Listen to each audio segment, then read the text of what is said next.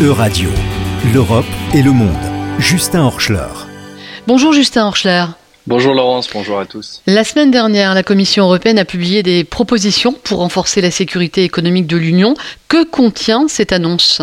Les commissaires européens à la concurrence et au commerce ont présenté un paquet de cinq initiatives pour euh, limiter les risques. Les investissements étrangers feront l'objet d'une surveillance accrue, tandis que les exportations de technologies à des États rivaux seront euh, mieux contrôlées. Un investissement posant un risque sur la sécurité de l'Europe pourra être bloqué après une analyse par les autorités d'un État membre. Cela concerne principalement les secteurs sensibles, comme euh, on peut en citer quelques-uns, hein, l'intelligence artificielle, euh, les infrastructures, l'industrie quantique ou les biotechnologies. La coordination entre les différents États membres sur ces questions doit aussi être renforcée. Ces propositions doivent désormais être étudiées par les eurodéputés et les États membres. Pourquoi la Commission a-t-elle fait cette annonce? Cette annonce est une réponse aux nouveaux risques qui pèsent sur l'Union européenne et les États membres. Le renforcement de la défense d'un État membre et de l'Europe passe bien sûr par le développement d'une défense traditionnelle, donc les armes notamment, mais aussi par le renforcement d'une défense que l'on peut qualifier de plus contemporaine. Cela inclut par exemple les risques cyber ou économiques qui sont de plus en plus fréquents et euh, cela surtout depuis l'invasion de l'Ukraine par la Russie. On en a déjà parlé euh, dans nos chroniques. Ces mesures visent-elles un, un, État en particulier? Officiellement non, euh, même si la Commission se dit concernée par certains États sans pour autant les nommer. Officieusement cependant, l'Europe espère se défendre de la Chine tout particulièrement. En effet, il ne fait pas doute que c'est l'État qui pose actuellement le plus de risques à la sécurité de l'Union.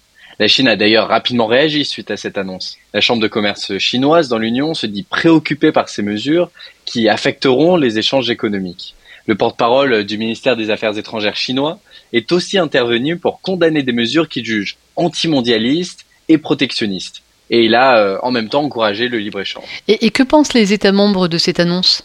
Les États membres sont évidemment préoccupés par les risques qui pèsent sur leur sécurité économique et sont euh, généralement favorables au principe d'autonomie stratégique euh, ou au renforcement de leur sécurité. Néanmoins, il existe des réticences aux ambitions de la Commission.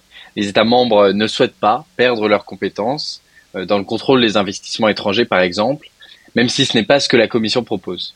Pour l'instant, seuls les États ont la compétence de bloquer un investissement. On est donc loin d'un gendarme européen de l'investissement étranger. Certains États craignent aussi que ces mesures ne limitent le libre-échange. Justin Horschler, est-ce que les institutions européennes utilisent uniquement le contrôle pour renforcer la sécurité de l'Union? Non, la stratégie de l'Union européenne pour renforcer sa sécurité repose également sur le développement de technologies stratégiques et une plus grande autonomie.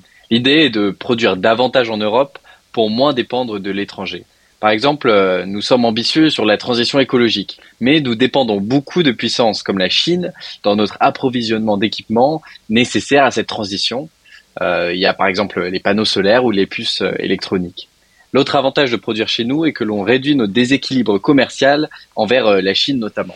Est-ce que c'est la première mesure de ce genre? Non, Laurence. Hein. L'Union européenne s'engage de plus en plus sur ces questions depuis quelques années. Différentes mesures ont été prises dernièrement pour renforcer la sécurité du vieux continent et son autonomie.